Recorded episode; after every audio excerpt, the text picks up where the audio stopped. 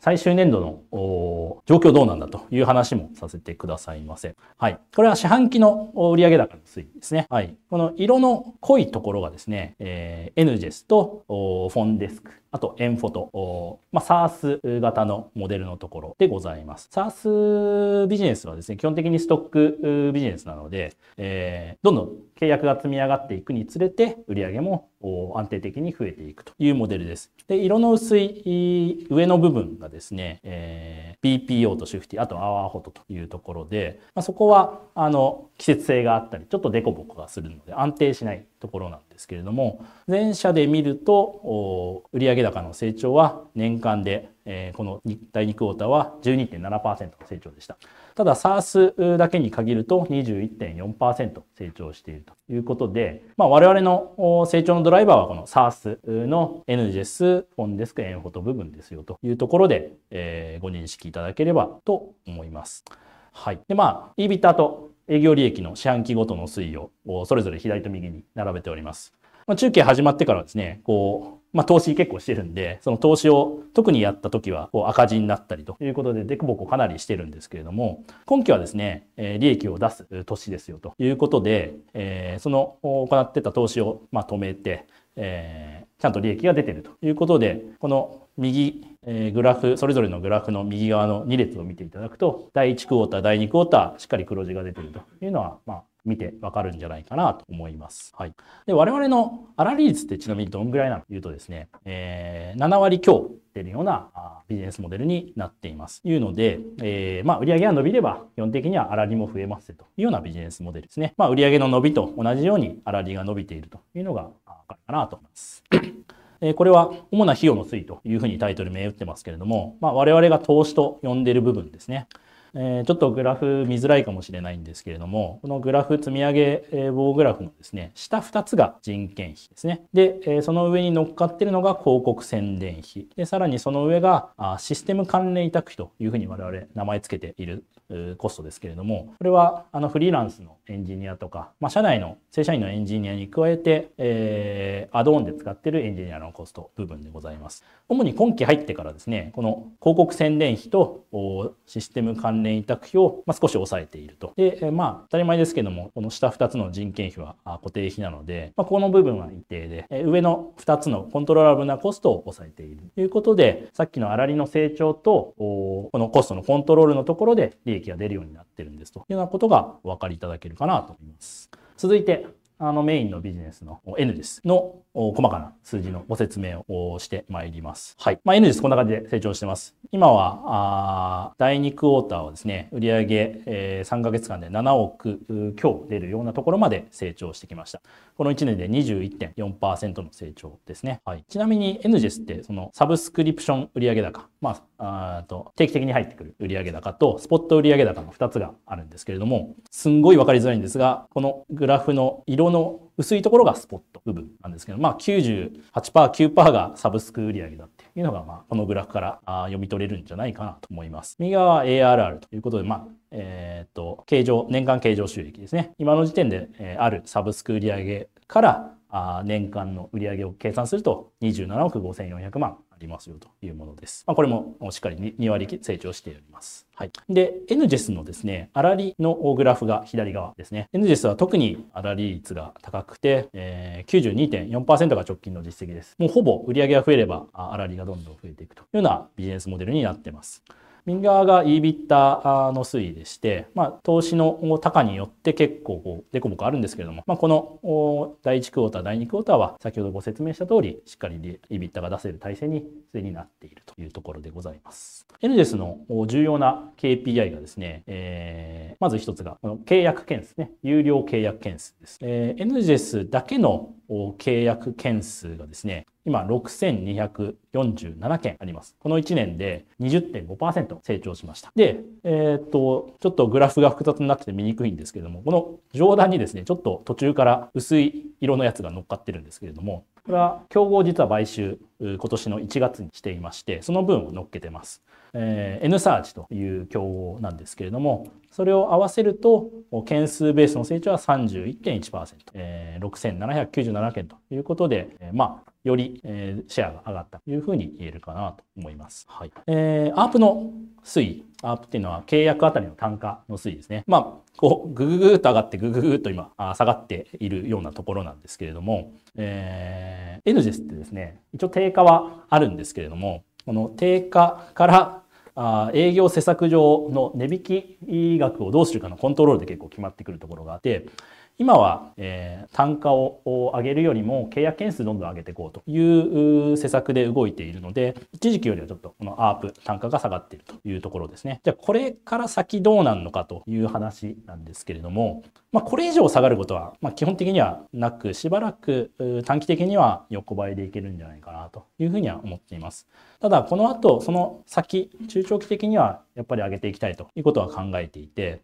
まあ、値上げみたいなことももしかしたらできるかもしれないですし、あとはこの NGES の周辺サービスも特に今年からどんどん新しくリリースしていましてですね、その周辺サービスがあクロスセル、アップセルで乗っていくことによって、このアップも徐々に上がっていくことができるんじゃないかないうふうには思っております。右側は解約率の推移ですね。えー、解約率は1.42%ということで、これ月次の解約率ですけれども、まあ、定位安定、えー、することができてるかなというふうに思います。もともとこれ高い時2.5%とか3%近く解約率あったんですけれども、この中期経営計画の中でですね、えー、一つ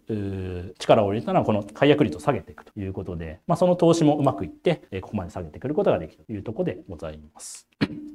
これ NGS のマーケットどんぐらいあるのかというお話なんですけれども、ポテンシャルはまあまだまだあるよということをご説明するためにこのページ設けてます。入札に参加するのって実は資格がいるんですね。この資格って大きく2種類あります。一つはですね、この図の左下に書いてある全省庁統一資格という資格です。これはどういう資格かというと、国とか国の外郭団体が行う入札に参加するために必要な資格。まあ資格って言っても申請すれば誰でも取れる資格なんですけれども、そんな難しいものではないですが、この資格を持っている人たちが今7万社います。7万社ですね。で、もう1種類あるというふうに、資格あるというふうに言いましたけれども、何かというと、この国外郭団体以外の自治体が全国各地にあるんですが、この自治体が存在するエリアごとにですね、実はバラッバラに資格が存在するんですね。この資格が何個あるか実は我々も把握できてなくて、一説によると2000とか3000とかあるというふうに言われてます。で、まあ、じゃあその資格を持ってる人たちって何社いるんだろうということで、まあ、我々のデータベースから落札実績のある企業数を拾ってきて、えー、それが40万社いました。まあ、ニアリーイコール資格持ってる人たちでしょうということで、40万社がその全国各地の自治体の資格を、入札資格を持っている人たちということで、それに対して我々のお客様の数ってまだ7000弱ですので、まだまだいけるよねということは一つ言えるかなというふうには思ってます。で、さらに実はですね、今、その、そもそも入札参加したことのない人たち、資格持ってない人たちっていうのがこの外側にいて、これをもっと取りに行けるよねということで、ここへのアプローチも今かなり力を入れてやっております。まあ、実は今新規で入ってくるお客様、毎月毎月新規契約たくさん取ってるんですけれども、その中でも今6割ぐらいがこの外側の入札参加したことのない人たちだったりするので、このマーケットを拡大するっていうことも今できているような状況かなというふうに言えるかなと思っております。はいえー、さっき入札、入札情報速報サービス NGES の周辺ビジネスを結構広げてきているんですよという話しましたけれども、一番上に書いてあるのが NGES なんですが、この下に書いてあるのがその周辺ビジネスですね。で、特にこの始めた時期が、あ今年に入ってから始まったのがこう3つもあるということで、まあ、特に今ここの新しいサービスを周辺ビジネスとして展開していくっていうのを割と力を入れてやっているところでございます。このページ NGES のお客様のカスタマージャーニーなんですけれども、お客様、我々のお客様がですね、え入札に参加するとき何やってるかっていうと、まず入札市場というマーケットを分析して、で、実際に入札参加するためのま手続きをして、で、落札できたらその案件を履行しますよと、え実際との契約に基づいて案件をこなしていくと。いうふうにま流れていくんですけれども、NGES 何やってるかというと、この入札業務の中のですね、入札情報を探すという部分だけね。実はこのジャーニーすごく広いのに、ここしかやってなかったということなんですが、この、まあ、前後もやっぱり取りたいよねということで、この、例えば、えー、Go ステップというサービスを始めてみたりとか、あ入札資格ポータルというサービスを始めてみたりとか、まあ、このジャーニーの中でまだ我々が提供できてないことがたくさんあるよねということで、えー、少しずつこの領域を広げるということをやっています。で、さらに今年の11月に、あ今月かあ先、今11月ですよね。今月ですね。今月始めたサービスとして、入札 BPO というのも新たにリリースしています。これは、あの、今行っているこの穴埋めのためのビジネスではカバーできない部分をもう丸ごと引き受けますよということを、まあ、リリースサービスとしてリリースしたというところで、えー、ございまして、まあ、これをやることでもうお客様の入札に関わる困りごとを全部我々ご相談くださいと、えー、必要に応じて、この GoStep というサービスを使ったり、NGES というサービスを使ったり、穴が開いているところで、え、お客様が困っていることは、我々がもうオーダーメイドでサポートさせていただきますよということを、ま、やったりしています。で、さらにお客様が、え、落札して案件履行をするときには、我々の売れる BPO を使って、そのサポートをさせていただきますよということで、まあ、丸ごとお客様の入札、落札に関わるところをサポートしますというサービスに、まあ、NGES はどんどん進化しているということですね。はい。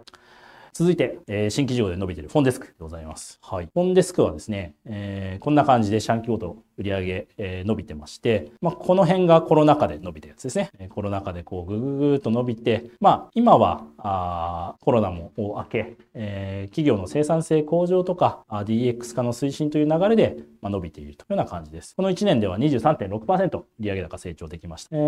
ー、まあ、投資を結構していたので、当初は赤字がボコボコと出ていたんですけれども、今年はあその投資を抑えてですね、EBITDA があそれなりの水準で出るようになっている。いうところですね。はい。契約件数の推移、こんな感じです。今、4469件、えー、ご契約いただいております。年間で20%成長できているということで、これも順調に今も伸びているというような感じです。アープ、単価ですね。えー、単価は、これは月割の単価なんですけれども、ちょっとこの料金の体系のご説明をさせていただきますけれども、まず、月額固定1万円我々いただきます。固定で1万円いただき、それ、えー、その1万円の範囲で、えー、もともとはですね、月に100件までお電話受けますよというふうにしておりました。で、101件目以降電話が来た時は、1件あたり200円いただくというようなビジネスモデルでやっていました。それがですね、22年の7月に料金改定実施して、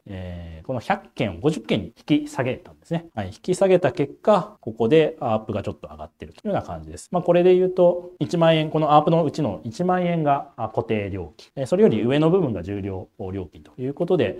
今はだいたい1万5千円前後ぐらいで推移するような感じになっています解約率はどんどん下がっていて、今1.3%ぐらいまで下がってきている感じですね。はい。はい、続いて、エンフォトです。エンフォトはちょっと季節性があるビジネスなのでデコボコしてたりはするんですけれども、まあ、ニックウォーターで比べると17.7%、2割近い成長を、えできています。まあ、ちょっと物価高の影響を受けていて、もともと我々が描いていた計画よりはちょっとビハインドしてるんですが、まあ、ちゃんと成長自体はできているなと。いうところですね。EBITDA もこの1級2級とプラスで着地することができています。エンフォトの KPI は円当たり売上高と契約円数、まあ、この売上の分解をするとこの2つに分けられます。契約円数っていうのは、まあ、エンフォトを使っていただいている円のですね。で、円当たり売上高は、あ売上高をこの契約円数で割ったものなんですけれども、今までですね、この契約円数はあ完全に積み上げられる。ほとんど解約はないので、なぜなら無料で幼稚園保育園の方々使っていただけるので、ほとんど皆さん辞めないんですよ。なので、まあ、基本的には積み上がっていくんですけれども、円当たり売上高は、こう、季節性があって、写真が売れる時期にボコッと上がるいなものがあります。えっ、と、一番基本的に売れるのは4級ですね。1、2、3月で、まあ、卒園があるので、幼稚園なんで、卒園があるので、まあ、最後に、えー、卒園する前に写真をたくさん買ってくれるんですね、皆さん。あとは運動会の時期、えー、9、10、11、12か、あの時期も大きく売れ、比較的売れるような時期ですね。ということで、えー、まあ、ボコボコちょっとあるんですけれども、分かりにくいんですけれども、あの、円当たり売り上高も基本的にはこれまで右肩上がりで、こう、移動平均で見ると伸びているという感じなんですが、残念ながら今回ですね、えー、2級対2級の円当たり売上高からちょっと横ばいになってしまったというのが、今の円フォトの現状ですね。これなんで伸びなかったんだろうっていう分析いろいろしてるんですけれども、まあ、やっぱりこれ物価高の影響を結構食らってるなというのが感じております。円フォトは数少ない我々の 2C のビジネスでして、えー、まあ子供の写真って親だと、私もあの4歳の子供がいるんですけども、まあ、普段見てない写真、幼稚園、保育園の通ってる子供の写真って自分があまり知らないやつなんで、ガンガン買っちゃうんですけれども、この電気代が例えば今まで5000円だったのが1万5000円になるとですね、どっかでこの1万円を抑えなきゃいけないっていうことで、その分写真の購入量を減らしてるとか、そういったことが起こってるのかなというふうに我々は今推測しているところですね。はい。まあ、中長期的にはインフレがちょっとこの後どうなっていくかわからないんですけれども、エンフォトの機能を改善していく、クロスセル、アップセルできるような商材をどんどん作っていくということで上げていきたいなと思っておりますが、まあ、今はそういう状況だというところです。はい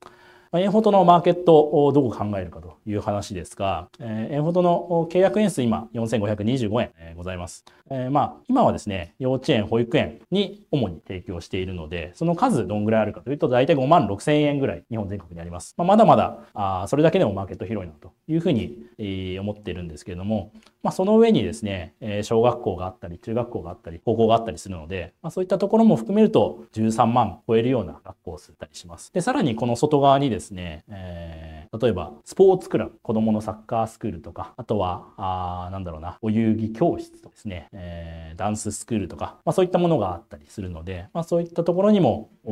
今も展開はしてるんですけれども将来的にもう少し力を入れて展開できる可能性もあるなということでマーケットはまだあるということは言えるかなと思っています続けて素業のウルル BPO ですね。えー、ウルル BPO はですね、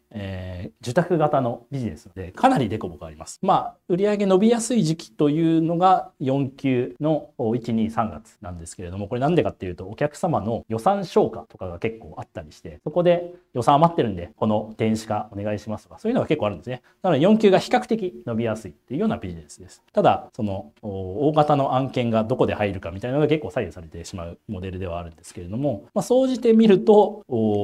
まあ、右肩上がりで少しずつ成長していってるというのはお分かりいただけるかなと思います。残念ながらこの2級はですね、売上高、あ前年同期比だとマイナス10%ぐらいのマイナス成長になってしまったというところではあります。まあ、ただ安定して、えー、まあ、EBITDA はプラスで着地できているというところですね。で、えー、今期この後どうなるのかという話もついでにさせていただくと、2級なんでそもそもマイナス成長だったかという話なんですが、さっきもローペイさんの話の中で、えインボイス制度、伝承法の話ありましたけれども、この受注、これに関連するような受注が結構あるんじゃないかというふうにもともと我々想定してました。が、そこまでまだあインボイス制度が完全に普及しているわけではどうやらなさそうだということで、えー、当初見込んでいたほどはあ残念ながらそのそれ関連の受注がなかったというのが今の足元ですね。はい、ただ一方で、あのー、全然それとは関係のない大型案件の受注に成功しましてですねこの受注が売上、え、計上されるのが4級に今なりそうですということで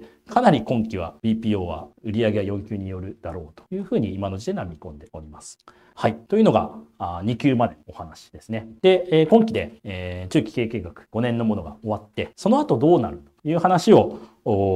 まあ、IR の中でしょっちゅう皆さんからいただいておりました。まあ、今議論中ですみたいなことをその都度お答えしてたんですが、この2級の開示の中でですね、その方針をやっと皆さんにお出しできたので、その話をさせていただきます。これはまず振り返りなんですけれども、この中継出した後の4年間の振り返りですね。はい。えー、売上高は、あ上場をしてからですね、こんな感じで伸びてます。左側のグレーの部分はですね、中継出す前の売上高の伸びですね。右側が中継出した話なんですけれども、中継出す前は売上高の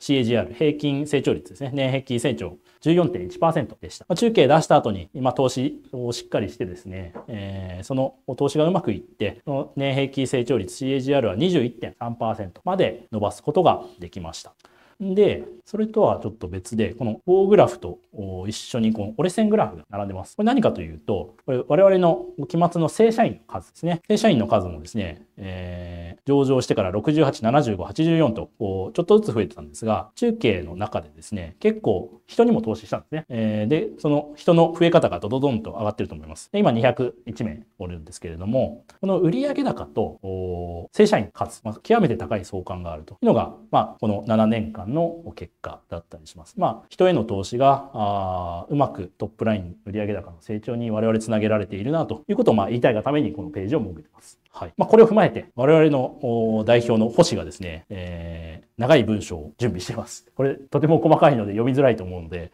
私が代読させていただきます。ちょっと長いですが、お付き合いください。えー、当社は2017年3月に東証マザーズに上場いたします。上場時に調達資金を活用して会社を成長させたいという思いを持ちつつも、上場後2年間の売上高成長率は14.1%と成長はしているものの満足のいく成長スピードを出すことができておりませんでした。より高い成長スピードを上げるべく、より成長スピードを上げるべく短期的な利益追求ではなく積極的に投資を実行し、さらなる成長と中長期的な企業価値の向上を図るというコンセプトのもと、2019年5月に5カ年中期経営計画を発表いたしました。同計画発表直後はに大きく株価は下落し、株主や投資家の皆様から厳しいお言葉をいただくこともございました。株主や投資家の皆様とのコミュニケーションの取り方について、当社の未熟さを痛感することもございました。その一方で、当時より中期経営計画をご覧いただき、当社のチャレンジを応援してくださる株主の皆様、株主の方々も少なからずいらっしゃいました。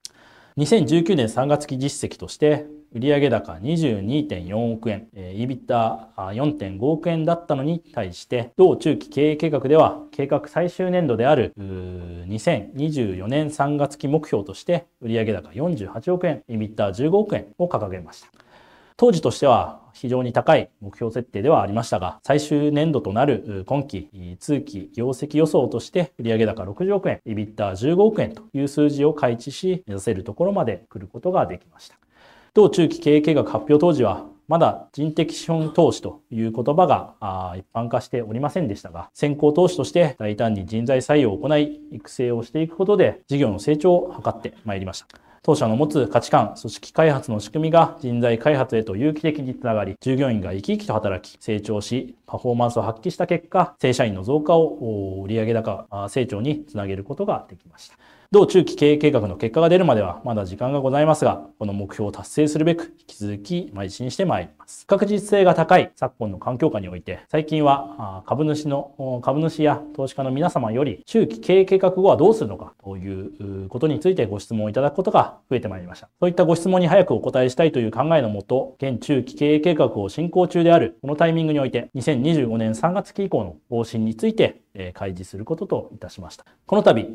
当社は中期経営計画後の方針として、ウルルサステナブルグロースを掲げました。ウルルサステナブルグロースとは、人的資本投資を中心とした規律ある成長投資や M&A などによって売上高だけではなく、持続的な利益の成長を目指すものでございます。えー、将来的な上場上場市場区分の変更も目指し、少しでも早く売上高が500億、そして1000億を、1000億円を超えるような規模感の成長、会社に企業になっていきたいと考えております。ウルルサステナブルグロースのもと、2025年3月期は EBITDA10 億円を加減にして、え、成長投資を行います。これはあくまで加減値であり、今期である2024年3月期の売上高成長や、同2025年3月期に実施する成長投資の成果により、同 EBITDA 加減値10億円を上回るような結果も目指してまいります。そして、同2025年3月期の成長投資をベースに、2026年3月期以降は売上高 EBITDA とともにえ年平均20%以上の、え成長を目指し、投資と利益成長の両立を図ってまいり、これまで当社を応援していただいた株主の皆様には